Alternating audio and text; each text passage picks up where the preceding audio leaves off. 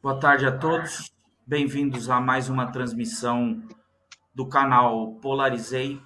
Vamos, nessa transmissão, dar continuidade à nossa conversa sobre o diálogo à República de Platão. Hoje trataremos em específico do livro 5, é, um livro é, muito muito, como estávamos conversando, um pouco deixado de lado, não deveria. É... E hoje estão aqui comigo nessa transmissão uh, o Richard, o Lohan, o Sérgio e o nosso estimado professor Osmar. Eu vou abrir o espaço para os meus amigos deixarem boa tarde aos nossos espectadores é, que de antemão agradeço àqueles que nos acompanharão e àqueles que nos verão posteriormente na gravação dessa transmissão. Richard, boa tarde, meu querido. Boa tarde a todos. É um prazer estar novamente com todos aqui para discutir esse próximo capítulo da República de Platão. Porra, boa tarde.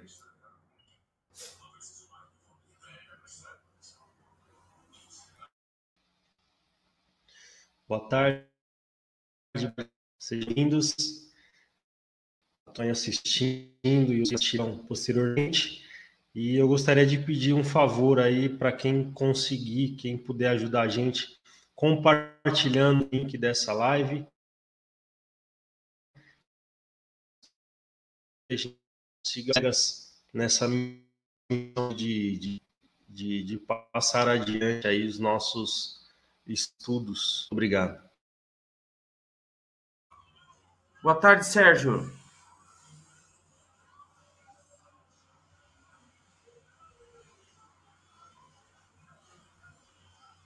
Seu microfone está fechado, Sérgio.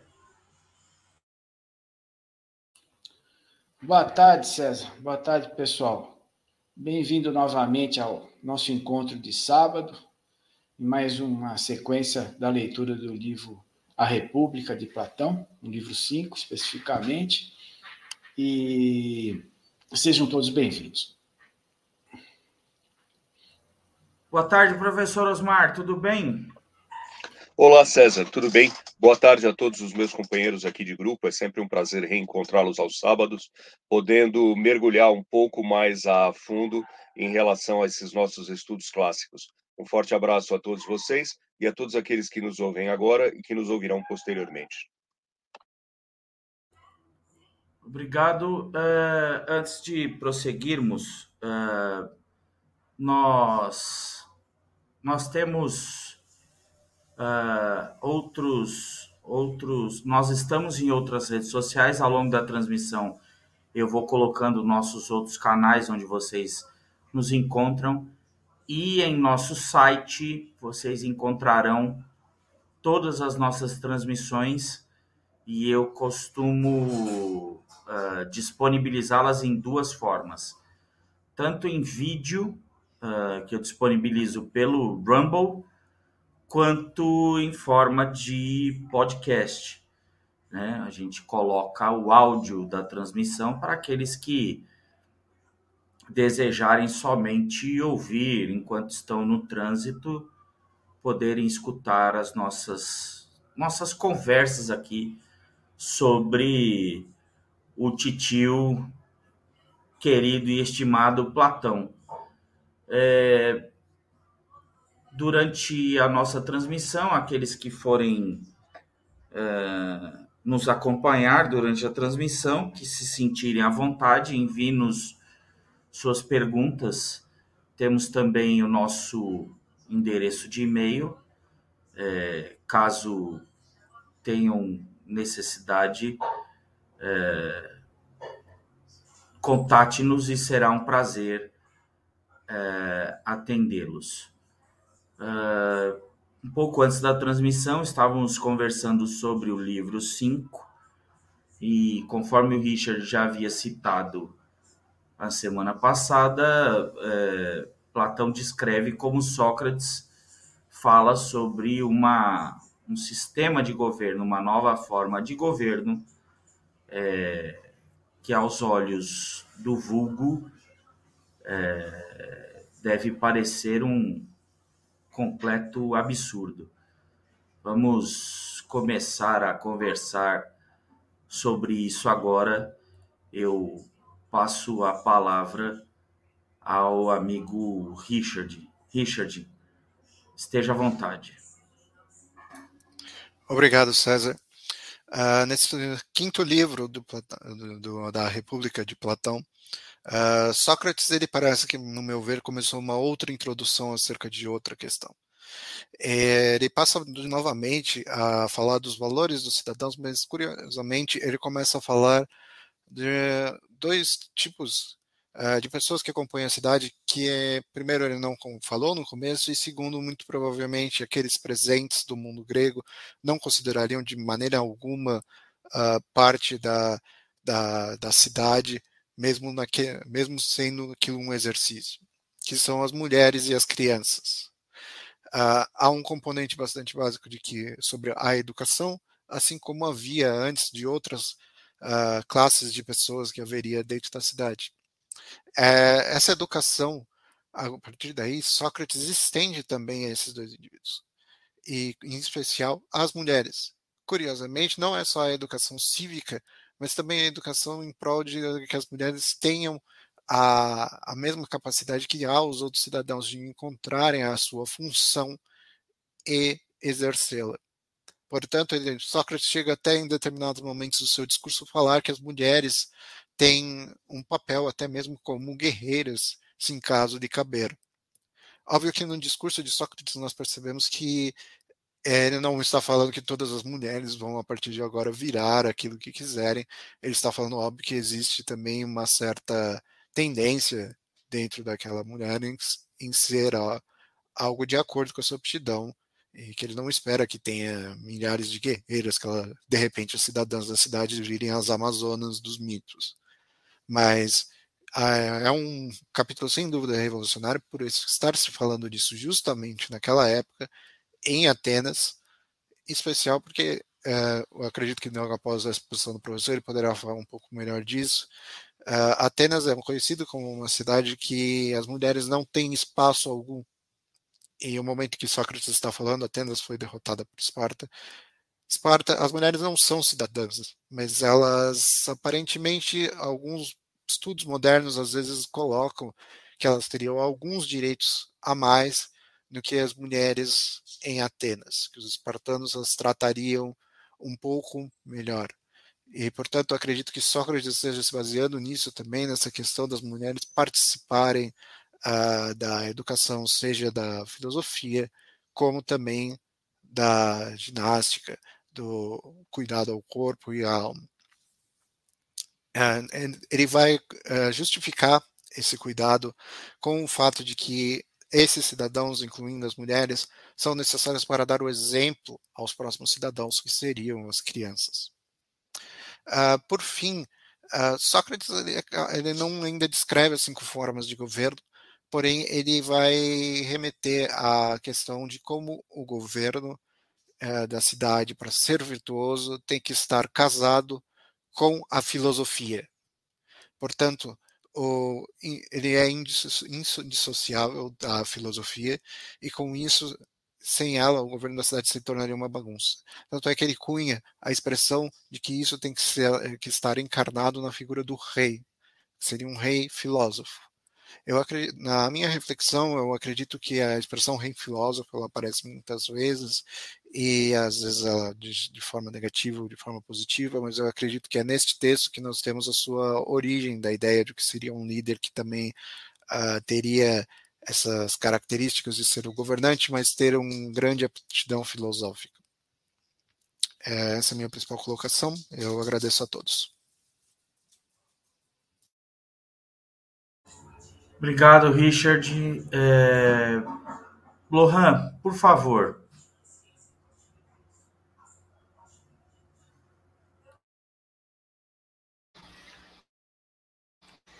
Bom, vou tentar ser breve aqui, porque meu, acho que meu áudio está picotando um pouco, né? Minha conexão não está muito boa.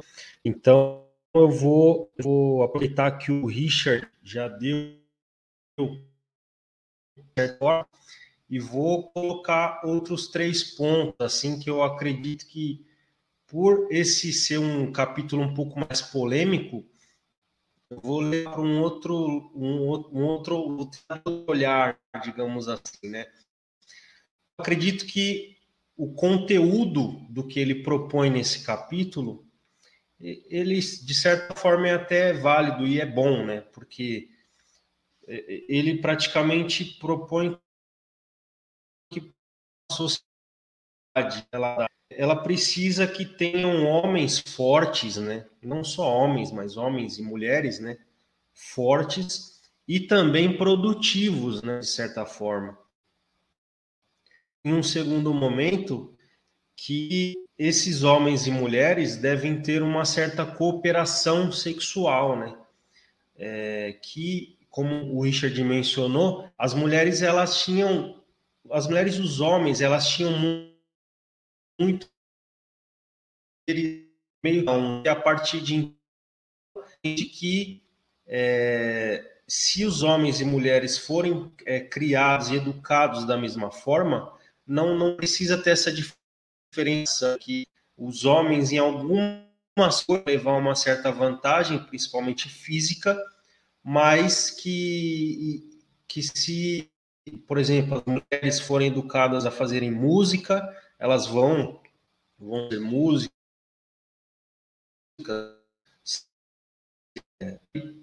adiante. E um outro ponto que ele coloca é que essa sociedade ela deve ser una, né?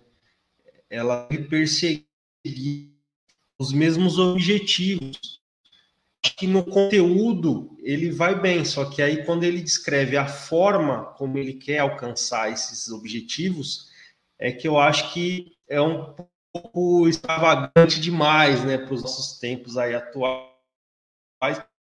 Até diálogo, a pessoa que está ali na interlocução até fala, poxa, eu acho que isso não é verossímil e também não, não sei se as pessoas aceitariam, né, que isso acontecesse. É, é, mas é, eu acho que no conteúdo, na, na, no conteúdo vai bem. Agora na forma, é, a gente viu aí no, no, no século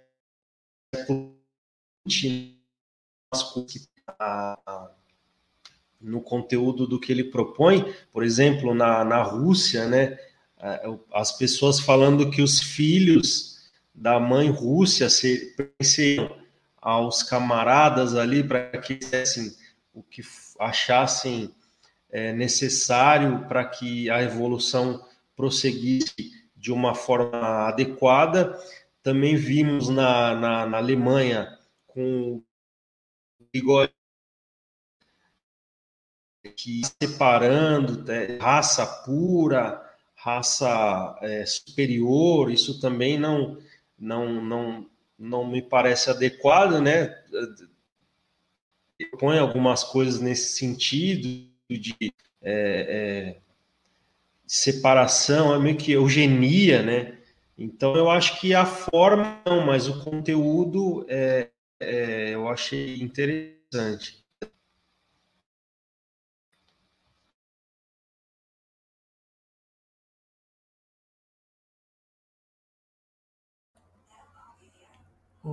Obrigado, Lohan. É... Sérgio, suas colocações, por gentileza. Bom, o, bom, o, Richard já deu uma, uma geral né, no texto e, e acho que gente, vou destacar alguns tópicos que eu achei assim interessantes, né? É, Sócrates ele analisa, ele analisa essa uh, possível república, né, do jeito que eles acham que deve ser. Uh, é, eles dão muita preferência ao guerreiro, né? Eles, bom, em relação à época, né? os, os, guerreiros realmente eles já eram muito valorizados dentro da, da sociedade, né? Mas ele já destaca mais ainda a, a, os guerreiros dentro da sociedade. E, inclusive, eles, ele, é, em, contrapartida, também ele dá uma valorização para as mulheres dos guerreiros essas mulheres que também podem ser tão valentes e, e constituem uma família de guerreiros, né, na verdade. A mulher, ele considera é, que a mulher pode ser tão, tão igual a um guerreiro homem, né? Isso é interessante nessa, nessa sociedade que era tão que discriminava tanto a, a o, o sexo feminino. É, e ele destaca que a, a, mulher pode também, se ela, desde que ela tenha a aptidão para isso, né, ela pode ser uma guerreira. o guerreiro também na sociedade ele, ele teria é, seria mantido em todas as, em todas as condições, né? É, de, de alimentação, local para viver, ele não precisaria é, é precisar comprar uma, uma, uma propriedade, ter uma propriedade, não precisaria é, ter, ter necessidade de um trabalho para com, com, com conquistas na, de valores monetários para aquisições. Ele já a sociedade bancaria tudo isso, né? É uma posição meio estranha, né? É, mas ele analisa por essa forma. É, é, seria uma casta, meio tipo uma casta, né? Dividiria a sociedade em casta. O guerreiro seria diferente do artesão, de qualquer forma. O artesão ele tem aquela habilidade para isso. E também os filhos dos guerreiros seriam também um destaque, porque eles, eles analisam aquilo como o Lohan colocou, né? É, na, na, na, no nazismo, né, que os filhos desses da elite né, nazista seria superior, teria um DNA, um DNA superior. Então, eles analisam que um guerreiro casado com uma guerreira geraria um filho extremamente guerreiro. Né? E, o, e a sociedade é, bancaria todo esse, é, esse essa, o estudo e a condição para o treino para ele, é, para se tornar um guerreiro, mais zeloso ainda, de uma forma mais zelosa, quer dizer, tava, estaria criando uma casta mesmo, né, dos, do, do, dessa, na sociedade e dos seus descendentes, já imaginando que, lógico, o cara que, cara que é um tremendo guerreiro casa com uma mulher que também é uma amazona, vai gerar um filho que é um Hércules, né? Então tem, tem esse destaque é, que, eu, que eu vejo interessante. E depois, mais no, no, no, final, como ele coloca que a, ele tem até um texto que ele fala né, no, no, no livro. Aquele que deseja saborear toda a ciência, que se entrega alegremente ao estudo e nele se revela insaciável, a esse chamaremos com razão de filósofo. E o Glauco concorda com ele. Né? Quer dizer, então ele também acha que o filósofo é o, ele, os filósofos que devem comandar a, a, a, as decisões no, no, na sociedade. Ah, aí, em cima disso, no final, ele fala assim: ah, parece-me agora que é esse, é esse intermédio que estamos denominando de opinião porque ele, vem, ele vai falar por que essa questão de opinião, porque na sociedade tem muita gente que dá opinião, é opinião, mas não sabe nada. Fala, é interessante esse ponto que se a gente fizer uma analogia com a nossa sociedade. Que coisa é essa que participa ao mesmo tempo do ser e de não ser e que não é exatamente nenhum nem outro? Isso ele quer dizer que isso é opinião, não é a filosofia que se baseia na razão. Aí ele vai seguindo no texto, daí ele chega numa hora. Havermos descoberto que as múltiplas fórmulas da multidão respeitantes ao belo e as outras coisas semelhantes giram, por assim dizer, entre o nada e a existência absoluta. Quer dizer, o, o cara que dá, que é da, a multidão, que é o povão, vamos dizer assim, o cara gira entre o nada e, a, e alguma coisa de, de, de, sabedoria. Mas não tem nada de, de, de muito concreto. É, é, ele, eles focam muito isso aí, né? Nessa parte de, de divide o filósofo do povo que dá opinião. E é gozado hoje também, né? Tem gente que dá opinião, não sabe nada, não tem base em nada. E na, naquela época, provavelmente acontecia a mesma coisa. A gente dando palpite sem saber, sem, sem pé, sem cabeça, né? Afirmando em, sobre coisas sem conhecimento algum. Desde aquela época, acho que já tinha isso. Ele queria ser. Mas aí que tá, ele queria dividir um pouco esse do pessoal que dava opinião, o pessoal que. E os filósofos que base, base, se baseiam com no conhecimento, que são, são esses elementos na sociedade que iriam é, comandar, mandar né, na sociedade deles. Não vou me estender mais agora, vai. Já eu gostei desses dois pontos de destaque: os guerreiros e essa questão de opinião. Obrigado, Sérgio. É... Bom, feitas as digressões dos meus amigos, é, eu vou passar a palavra ao professor Osmar é, para que é, esse é o meu ponto de vista. É, me ajude também a esclarecer algumas coisas é, que eu não, não consegui aprender no livro 5 com a mesma fluidez que eu tive no livro 4. Essa eu estou falando honestamente. É, o livro 4, a leitura foi muito mais fluida do que o livro 5, que é, em alguns momentos, é, para mim, ele, ele é chocante. Né? É, nos, nos tempos de hoje seria, no mínimo, inconcebível, ou pelo menos deveria ser, já que outras coisas tão chocantes acontecem com a nossa sociedade. É, sob o ponto de vista do Sérgio, guardar o silêncio em alguns momentos sempre foi mais importante do que entrar no embate. O embate é preciso quando você é, vê que a pessoa falta a verdade esse sempre foi o meu pensamento. Está faltando a verdade ali.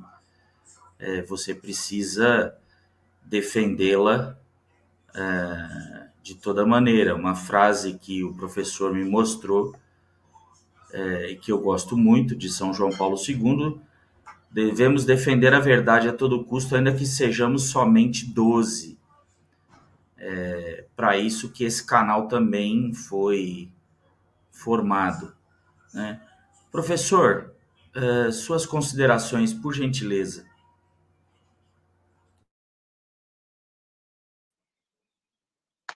É, boa tarde a todos. Antes de mais nada, bem-vindos a um Platão revolucionário. Não? É, nós não sabemos até que ponto estas palavras pertencem a Platão e até que ponto elas refletem realmente aquilo que Sócrates havia comentado. Lembremos-nos de que Sócrates não deixa uma única palavra escrita de próprio punho. Nós conhecemos Sócrates por intermédio dos seus admiradores. Uh, mas, em todo caso, gostaria de colocar algumas questões aqui para que nós possamos uh, discutir. Em primeiro lugar, desde que pela primeira vez eu li a República, e isso faz muito tempo, garanto para vocês, uh, esse foi o capítulo, esse foi o livro que mais me impressionou. Uh, ainda que ele não seja o mais citado, nós estávamos comentando antes da live iniciar que o mais comentado certamente é o mito da caverna, que encontra-se um pouco mais à frente, se não me engano, no livro sétimo. Uh, uh, o mito da caverna ele é continuamente utilizado nos cursos de psicologia, nos cursos de filosofia, enfim, e acaba se tornando quase que como se o livro A República, o diálogo A República fosse resumido ao mito da caverna. No entanto, quando você tem o primeiro contato com o livro 5, você começa talvez a entender melhor o porquê uma parte da população de Atenas estava tão absolutamente revoltada contra Sócrates a ponto de ter votado a sua morte no momento uh, posterior, não? Porque, afinal de contas, a proposta é de um modelo absolutamente revolucionário, em parte inspirado no modelo espartano, mas não exatamente uma cópia do modelo espartano. Existem alguns pontos aqui, uh, os pontos gerais foram muito bem apresentados pelos meus colegas e eu não, não vou necessariamente insistir neles, mas eu vou comentar alguns outros pontos logo do início do capítulo. Uh, e a primeira questão que eu gostaria de colocar é a importância destacada por Sócrates barra Platão em relação a não apenas proferir discursos, né? Antes de mais nada, para que você possa vir a proferir um discurso, ou seja, traduzindo isso de uma maneira diferente, para que você participe do debate público, há a necessidade de um preparo em relação a isso, não em relação apenas ao próprio tema. Em relação ao próprio tema que está sendo discutido, me parece que isso é um processo autoevidente mas uh, a questão de que você deve desenvolver um, um, uma estrutura, um alicerce necessário para que você efetivamente participe. Caso contrário, você será apenas um reprodutor de vozes alheias ou, pior ainda, um mero ouvinte. Esse é o primeiro ponto. O segundo ponto que eu gostaria de destacar logo no início é quando ele faz uma analogia com o, o, o como o, o que você deve fazer com esse discurso. E quando ele fala, bom, tudo bem, você se preparou, você adquiriu experiência, você de fato agora é um participante do discurso e agora você tem que transformar esse discurso também no agir, também no campo de ação. Você não pode estar meramente compartimentado dentro de uma discussão retórica. E ele fala isso através de uma comparação uh, dizendo o que, que você faz quando você cai no mar. Né? Ora, você cai no mar, você é obrigado a tomar uma ação. É, esta ação ela é a projeção daquilo que você tem, das suas potencialidades, para que você possa vir a superar um determinado problema. Gostaria de fazer esses dois destaques antes de mais nada. É, uma outra coisa que você, vocês estão curiosamente fazendo algumas comparações do mundo ideal desse mundo revolucionário de Platão, Sócrates, com o mundo atual. E é curioso porque, ainda que Platão, em relação a uma elite, uh, cite a igualdade de direitos entre homem e mulher, ele deixa absolutamente claro, logo no início da discussão, a absoluta diferença da natureza entre ambos. Existe uma diferença fundamental de cunho natural, de cunho biológico, se assim queiram uh, expressar-se, e essa, essa divisão é insuperável. É? Levar isso, uh, levar essa discussão num mundo dominado por uma uh, por um discurso, não vou nem, nem dizer que é uma ação, porque esta ação não chega no conjunto da população. Esta ação, no máximo, no máximo, é a expressão de um conjunto que detém uh, o poder da fala, que detém o poder de tentar moldar as ideias. Né? Uh, quando você vê Platão, Platão Sócrates discutindo essa questão da diferença fundamental da natureza, num mundo hoje dominado por esse discurso LGTB e não sei mais quantas outras letrinhas que vem aí, realmente é uma coisa bastante curiosa. Né? Uma, uma coisa bastante curiosa.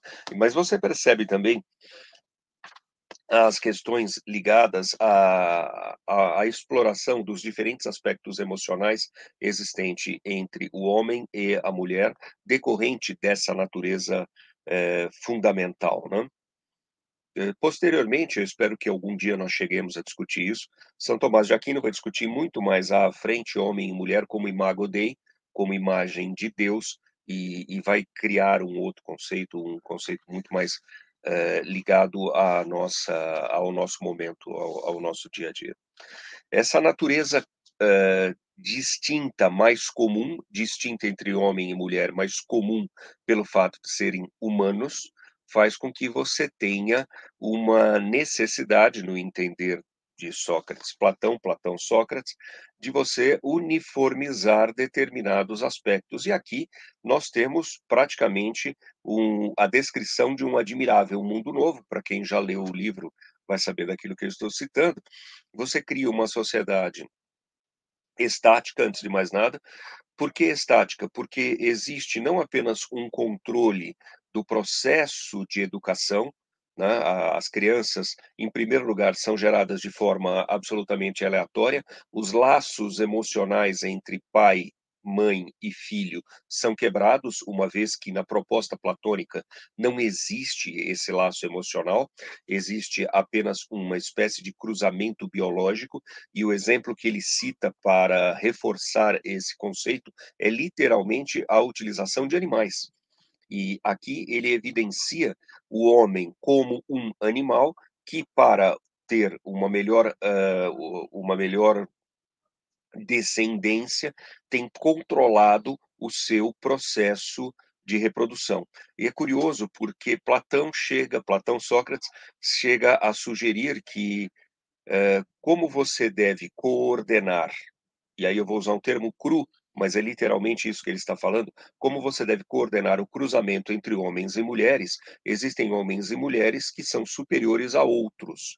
E como você tem que controlar para obter a melhor descendência possível, você tem que fazer com que apenas os melhores tenham acesso aos melhores. Apenas as melhores mulheres acesso aos melhores homens. Só que você tem que controlar de alguma forma a possibilidade de frustração e revolta com aqueles que não são melhores, sejam homens ou mulheres, que não têm acesso a um cruzamento sexual com esta elite. E aí ele fala: não, vamos instituir um sorteio, mas para garantir que vai acontecer aquilo que nós queremos, nós vamos mutretar o sorteio.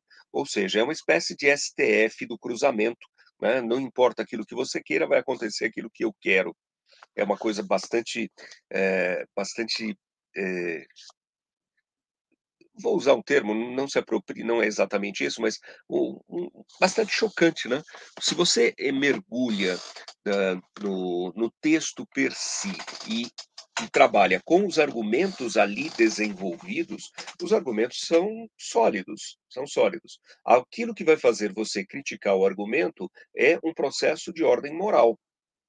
E, é, e, nós vivemos numa sociedade, ainda que estejam, estejamos encaminhando para uma sociedade pós-cristã, nós ainda temos valores cristãos comuns, em especial aqui, aqui no Brasil. E, e essa questão é, do, do controle reprodutivo vai levar necessariamente a uma questão do controle do processo da educação. Né? E aqui, novamente, é, insisto, numa divisão que fiz em aulas anteriores, em encontros anteriores, perdão, aulas é um termo forte, em encontros anteriores, a distinção entre instrução e educação. É, nós não temos aqui o Platão preocupado com a instrução, que a instrução é a, a ideia do conhecimento ferramental necessário para executar uma dada atividade, uma dada, uma dada produção.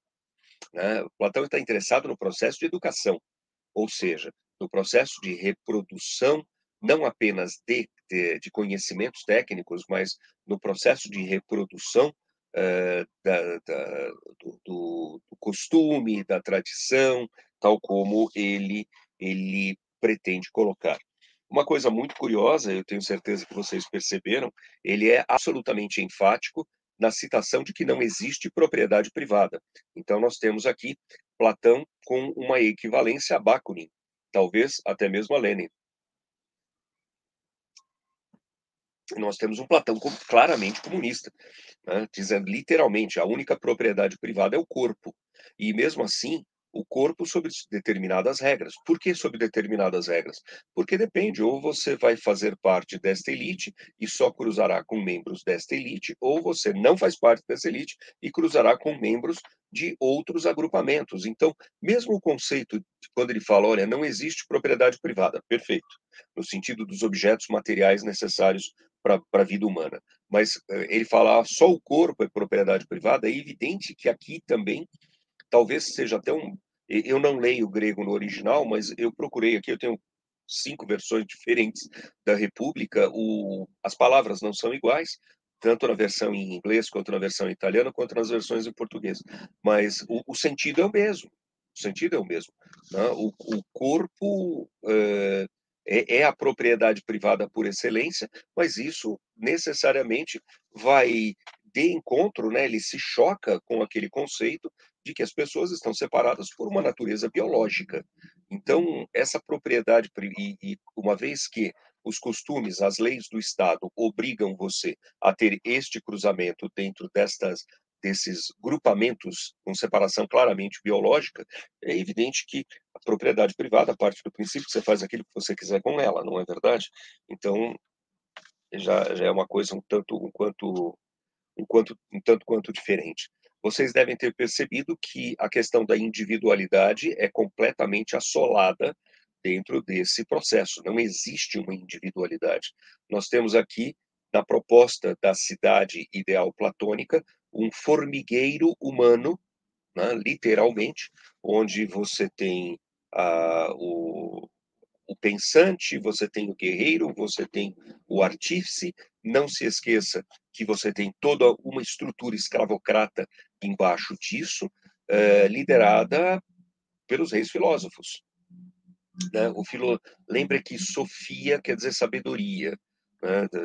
filosofia quer dizer a compreensão de uma sabedoria como um todo, de uma maneira um tanto mais ampla daquilo que eventualmente nós entendemos hoje é, com a palavra, é, com, com a palavra em si. Né? É, Platão não, não elimina a possibilidade e a necessidade, na verdade, de correção, ele não ignora isso, mas que essa, essa correção ela precisa tomar um cuidado muito grande no momento de ser implementada para que ela não abale toda essa estrutura que foi considerada. É, ao final das contas, surge uma grande questão. Esse modelo, tal como foi proposto, é viável? E Sócrates, Platão, é enfático. Diz: não sei, não tenho a menor ideia. Você me pediu uma discussão sobre, sobre uma estrutura ideal de governo, uma estrutura ideal de cidade. Isto é aquilo que eu imagino como ideal. Essa é a colocação. É, uma outra questão bastante interessante é a limitação do crescimento, não apenas demográfico, mas de uma certa forma até mesmo uma questão da, da limitação do, do, crescimento econômico. A cidade deve manter um tamanho ideal e esse tamanho ideal ele está ligado inicialmente às questões demográficas, e aí, dentro dessas questões demográficas, uma coisa bastante curiosa, ainda que não chegue a defender o extermínio de bebês que possuam qualquer problema de má formação, tal como existia entre os espartacíatas na, em, na cidade de Esparta, é claramente uh, colocado a, a questão de que crianças mal formadas não têm futuro. Não têm futuro na, na, pior, na melhor das hipóteses, ela, você permite que elas continuem vivas uh, e, e, impedem a, a, reprodução da quando transformar-se em adulto. Uh, a opção espartana era uma opção mais crua, né? simplesmente os bebês mal formados eram eliminados. E dentro dessa ideia do, crescimento demográfico está implícito a questão do crescimento econômico. Uh, uma sociedade como essa derivada do exemplo espartano, é, é uma cidade onde a ampliação do domínio econômico não existe. Não existe necessariamente um incentivo à questão de uma mudança de padrão tecnológico em relação a meios de produção. Existe um incentivo quanto à intelectualidade e à compreensão do mundo, do mundo natural, do mundo das relações humanas, mas não necessariamente, aliás, é, eu diria até de uma forma diferente. Não é colocado de forma bastante enfática a questão de um crescimento econômico em termos de produção agrícola, em termos de modificação do uso de tecnologia, eh, ferramentas diferenciadas e, por que não, algum tipo de máquina resguardadas as questões tecnológicas da época. É, essa essa outra questão fecharia apenas com uma grande diferença entre opinião e ciência, retornando àquilo que eu disse no início, que é o conhecimento uh, sobre os temas aos quais você é, se dispõe a participar do debate público e a necessidade de preparo em relação a isso. Dividindo opinião, vou falar muito no popular, não gosto disso, mas opinião todo mundo tem, conhecimento só aqueles que lutam por ele. O conhecimento cobra um preço. O conhecimento cobra um preço de esforço físico, de esforço mental, de sacrifício de ambientação social, e o prêmio que você obtém, por vezes, é um prêmio, digamos, uh, egoísta. Né? É, um, é um prêmio do, do conhecimento, da educação naquele sentido mais amplo. Educação, o ato de formar a si próprio. Uh, nós todos aqui aqueles que estão participando neste exato momento e aqueles que participarão no futuro estarão empregando uma parte do seu tempo, estarão empregando o seu esforço intelectual dentro deste projeto mais grandioso de crescimento uh, de si mesmo. É o que eu gostaria de comentar no capítulo de hoje. Eu confesso que é, um dos é o capítulo que eu mais gosto. Estou uh, chamando de capítulo, livro, né? Que eu mais gosto da República. Eu, eu já o reli muito, muito mais vezes do que fui exposto a, ao mito da caverna. Um forte abraço a todos. Continuamos por aqui para darmos seguimento nas nossas conversas. Forte abraço. É, obrigado, professor. É, uh, amigos, uh, alguém quer expor mais alguma coisa? Richard, Lohan, Sérgio, algo a acrescentar?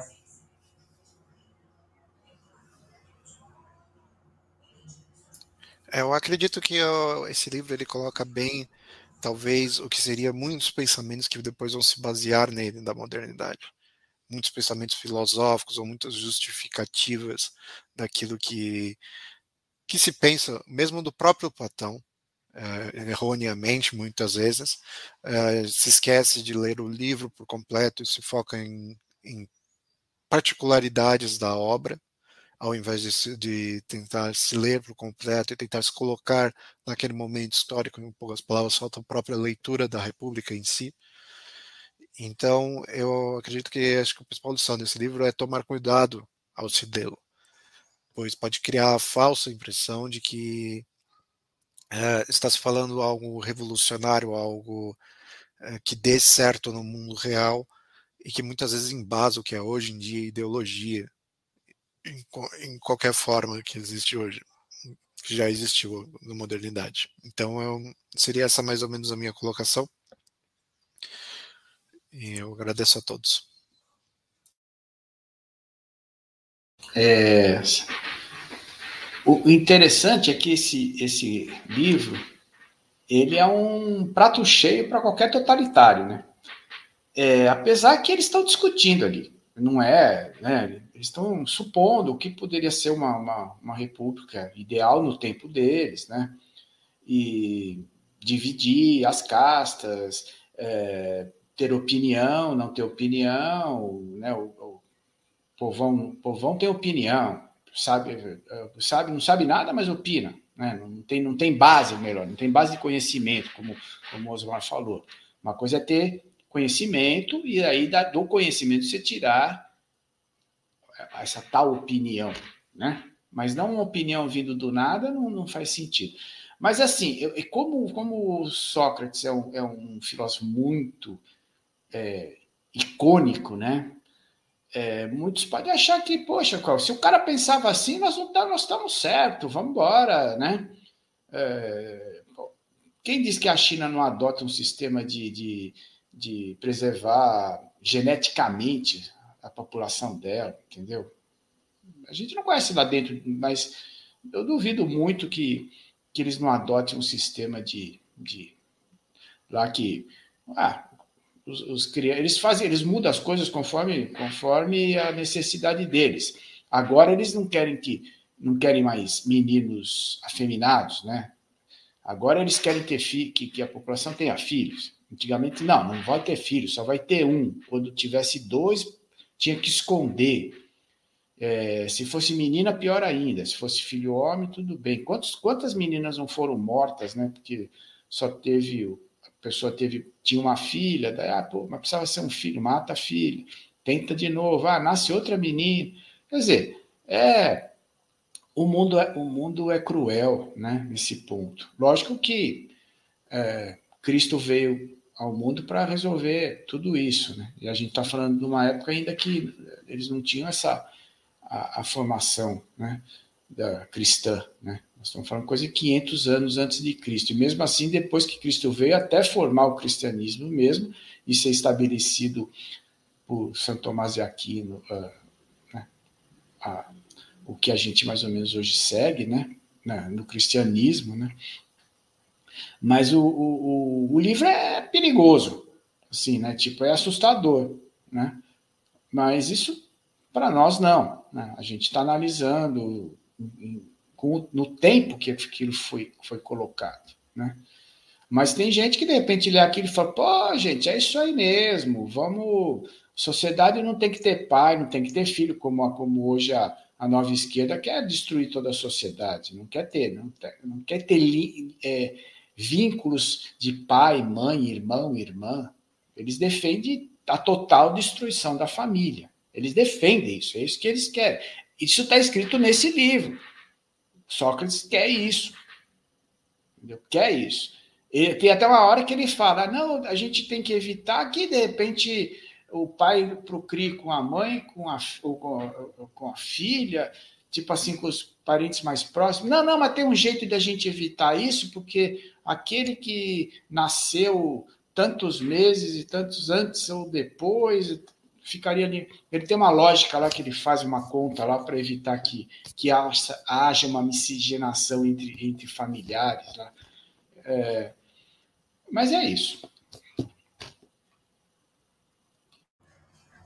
Obrigado, Sérgio. É, é, que me chamou a atenção nessa sua fala agora é que mesmo com o advento do Cristo e toda a base do cristianismo, é, nós tivemos a tentativa de implantações de ideias semelhantes, às vezes até extremamente parecidas com o que a gente leu no livro 5 e até hoje a gente tem.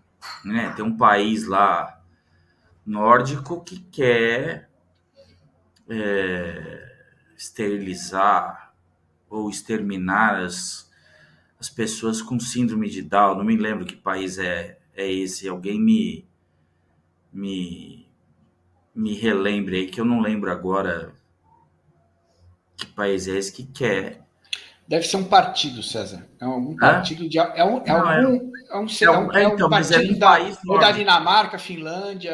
É, num país é só uma proposta, César. É. Não é, política ainda de nenhum país. Eu sei, só mas uma dizendo, proposta. É o que eu falando, é o, o Sérgio está correto. Né? Não que esteja fazendo, quer. Então, não, assim... não, não, não é, mas não é o país que quer. É como o Sérgio está falando é uma proposta de grupos políticos que não está restrita a países nórdicos. Isso é muito comum, isso é muito comum, mas felizmente amplamente minoritário. Eh, isso é, não é política mesmo assim. É, o ponto que eu estou colocando é que as pessoas ainda têm esse tipo de ideia, né? Mesmo que não seja a maioria, ainda tem esse tipo de ideia. Ah, mesmo que a gente não tenha certeza que tenham sido palavras de Sócrates, ainda assim o ser humano é cruel bastante o suficiente para ter esse tipo de ideia é, absurda, né? É, como a gente vê num passado não tão distante, né? As coisas que aconteceram no, na Segunda Guerra Mundial por conta de ideia de supremacia e superioridade e, e uma raça ser superior a qualquer outra e outros que tais. Né? Então, para mim, particularmente, ainda é, uh, como o professor usou a palavra, uh, chocante, chega a ser bizarro que alguém tenha alguma ideia desse tipo, diferente de deixar com que o outro humano, o coleguinha do lado, viva a vida dele, independente se lhe falta um braço ou uma perna, né? Isso não não desmerece de maneira nenhuma. Esse é o ponto que eu quero que eu quero suscitar, Né? Então, nós estamos tratando de um diálogo de 500 anos antes de Cristo, e mesmo com o advento do Cristo e com a fundamentação do cristianismo, a gente ainda tem humanos que são, é, para dizer o mínimo, bizarros e que ainda conseguem ter este tipo de ideia.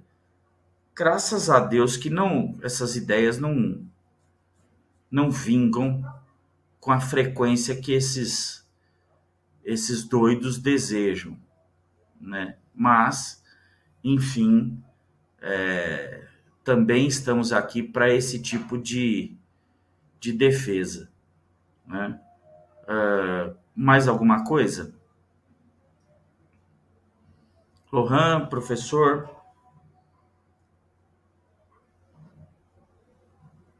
É, só só para contribuir, só para um ajuste de, de conceito, tá?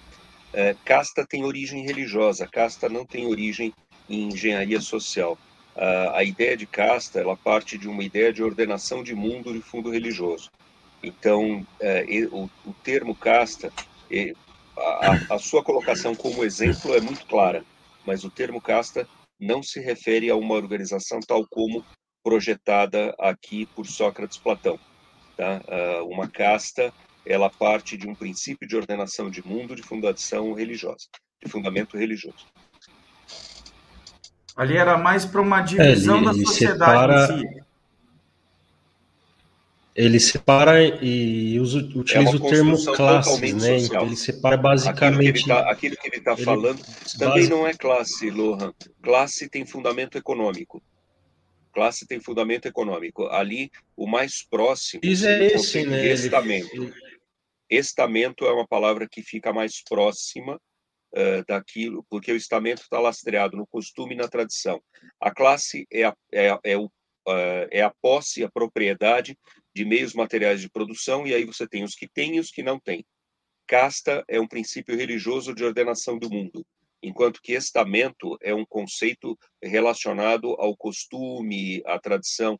Então, talvez a expressão estamento fosse mais adequada. Mas como ali ele está tratando o ser humano como se fosse um canil, como se fosse um estábulo de reprodução de animais, eu, eu não gostaria sequer de usar a palavra estamento, porque eh, o estamento seria, por exemplo, uh, a sociedade medieval é um estamento. Percebe? Eu, eu não gostaria de fazer uma comparação com São Luís e um estábulo. Na, na, Índia, na Índia, sim, nós temos castas, né, Osmar? É. é a gente, é, essa, essa palavra casta ficou, na, no português, agora ela, ela ficou distorcida, né? Que o pessoal fala, ah, o pessoal do é, juiz exato, pertence a uma nova casta, né? O pessoal comenta hoje, distorceu, né? sim, né? Sim, até por você vê, você fala a classe intelectual. Desculpa, a diferença do intelectual não é a propriedade dos meios de produção. Eu não posso falar classe intelectual, não existe isso. Né? A classe intelectual, por definição, faz parte do, dos trabalhadores. Eu não conheço intelectual que ser um grande proprietário de indústrias, um grande proprietário de negócios, um grande capitalista que seja um intelectual.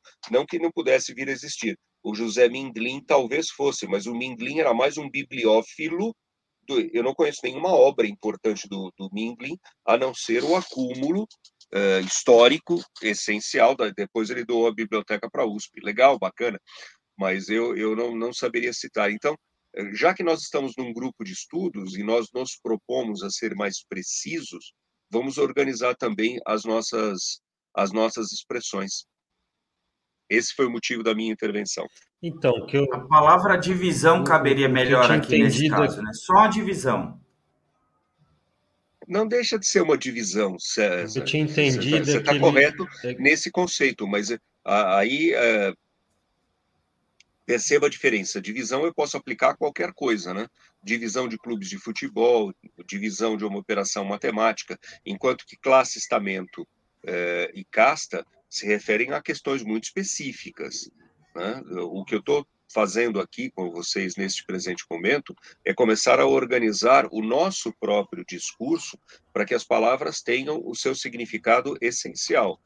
Né? Já que nós somos um grupo de estudos, vamos levar isso daqui um pouco mais começar a caminhar com um pouco mais de disciplina no negócio. E, e, exclusivamente esse foi o motivo da minha intervenção. Então, o, o me referia o cidadão de, de seria, seria os filósofos, segunda classe os guerreiros que regem a cidade. E de terceira não dá para ser classe, a sociedade civil em geral. Não é classe, não é posse. Ele, ele, ele é filósofo, ele não é milionário. Classe é meio social de produção. Não posso usar. Eu uso, nós falamos, classe dos intelectuais, etc e tal, mas, mas não é. O termo está errado. Eu entendo porque eh, a utilização forma... dessas expressões permite então... compartimentalizar grupos, mas ela está fundamentalmente incorreta pelo fato de que um rei filósofo, ele, ele é rei não em decorrência da posse de meios de produção, ele é rei pela posse de conhecimento, que é algo imaterial. Não, não, não dá para usar a palavra classe, não dá para usar estamento e não dá para usar casta. É, sem dúvida é uma divisão. Sem dúvida é uma divisão. A gente pode falar talvez de uma estratificação, alguma coisa assim, mas é, vamos, vamos tentar usar dentro de um grupo de estudos as palavras dentro do seu conceito específico, como diz o professor Olavo. Não foi um argumento de autoridade que eu fiz agora, foi meramente é, uma recuperação das aulas do COF. Tá? Não, que de certa forma, que de certa forma também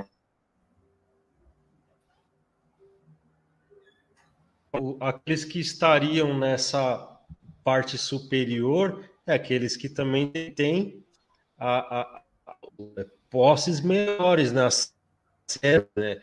até de acordo com a proposta feita, né? De certa forma. Se não tem propriedade privada, não pode ser uma sociedade de classes, é o que ele está propondo. Não existe propriedade privada, então não tem posse de riqueza não pode ser usado. Então, é, é, assim, para tudo que ele propõe no livro 5, não existe uma palavra que defina uh, na Tem, falta de um... a estratificação. São estratos sociais.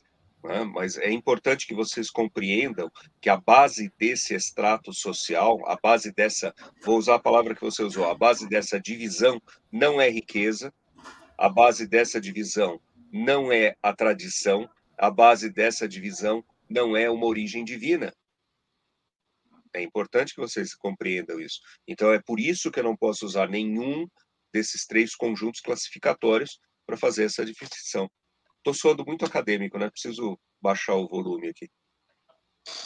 Não, não há problema. Não há problema. Se é um grupo de estudo, nós precisamos aprender. Não há o menor problema.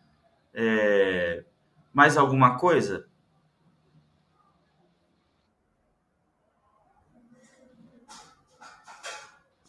É, da minha parte, não. Eu só gostaria de reforçar o fato de que, para mim, é, a, na minha primeira leitura, e isso foi nessa edição da Emos, é, isso daqui é de 1976, tinha 16 anos de idade quando eu li esse negócio pela primeira vez. E esse daqui, de longe, foi o capítulo que mais me impressionou. De longe, de longe.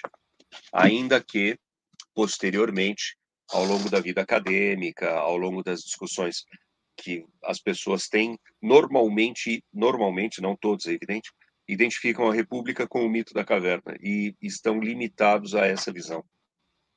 O que é uma pena, que é uma pena o, que, o caminho que nós estamos traçando aqui ao longo desta semana, ao longo dessa obra específica, ao longo deste diálogo específico, eu tenho certeza que abriu muito a visão de cada um dos participantes, sejam eles os participantes presen é, presencial seria errado, né? mas os participantes que estão ao vivo nesse exato momento, quanto daqueles que eventualmente possam vir a assistir posteriormente. É, eu acho que isso é, esse livro dentro do diálogo é um, literalmente uma virada de chave. E só reforçando, né, deixando bem claro, lembrem-se que Platão Sócrates, quando questionado se essa cidade ideal poderia vir a existir, ele dá uma de tucano. Ele fica em cima do muro, ele fala: ó, você me pediu o desenho de uma cidade ideal, uh, a cidade ideal que eu vejo é essa. Dá para fazer? Não tenho a menor ideia. Lembre-se que ele coloca isso dessa forma. E nem não, muito menos pelo contrário. Oi? Desculpa, Lohan, interrompeu o som, eu não, não ouvi o que você falou. Eu falei nem sim, nem não, muito menos pelo contrário. Né? Exato, exato, exato, exato. Você sabe que isso é uma frase real, né? Isso não é uma brincadeira. Teve um político mineiro chamado José Maria Alckmin, que não tem nenhuma relação com o ex-governador, onde foi perguntado aí, o Alckmin era um apoiador de Getúlio, se eu não me engano, e perguntaram para ele, literal, uma opinião qualquer sobre política, e como bom mineiro, ele não quis se manifestar, e ele falou literalmente essa frase que você disse agora, nem sim, nem não, muito pelo contrário. Isso não é uma invenção retórica, o desgraçado falou isso. Né? Por outro lado, eh, se ele é um tucano, se ele é um pré-tucano, um tucano pré-histórico, uh, a gente também tem que reconhecer que o sujeito era safo, né? Parecia peixe molhado. Desgraçado, não, não conseguia pegar, nem sim, nem não, muito pelo contrário.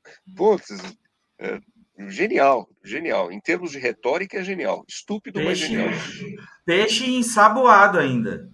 Entendeu? Que é para escorregar mais. É, tem razão. Peixe molhado, por definição, todo peixe é, é molhado, é evidente. Obrigado Ensaboado. pela correção, César. Ensaboado. É. O, o, Bom, mineiro, né? Mineiro, ele, ele manda você para aquele lugar e você cogita seriamente em ir. Né? É impressionante a capacidade do, dos mineiros. É, bom, é, vamos, vamos terminando por aqui, concluímos. Uh, semana que vem estaremos de volta com o livro 6. Richard, algum algum spoiler para o livro 6 para nossa audiência ou hoje não tem spoiler? Hoje, hoje vocês... não tem spoiler. Hoje não tem spoiler. Não, não. Hoje, é... não hoje o Richard não quer brincar de spoiler. É... Semana que vem, o livro 6, estaremos aqui uh, mais uma vez, uh, juntamente com todos, é, se assim o bom Deus nos permitir. É, vamos nos despedindo hoje. É, peço ao Eterno que no, nos cubra de bênçãos, a nós e a todas as nossas famílias e que a nossa pátria também seja abençoada e que tenhamos um Brasil uh, verdadeiramente livre e bom para se viver. Um grande abraço a todos e até sábado que vem, se Deus nos permitir. Até mais, pessoal.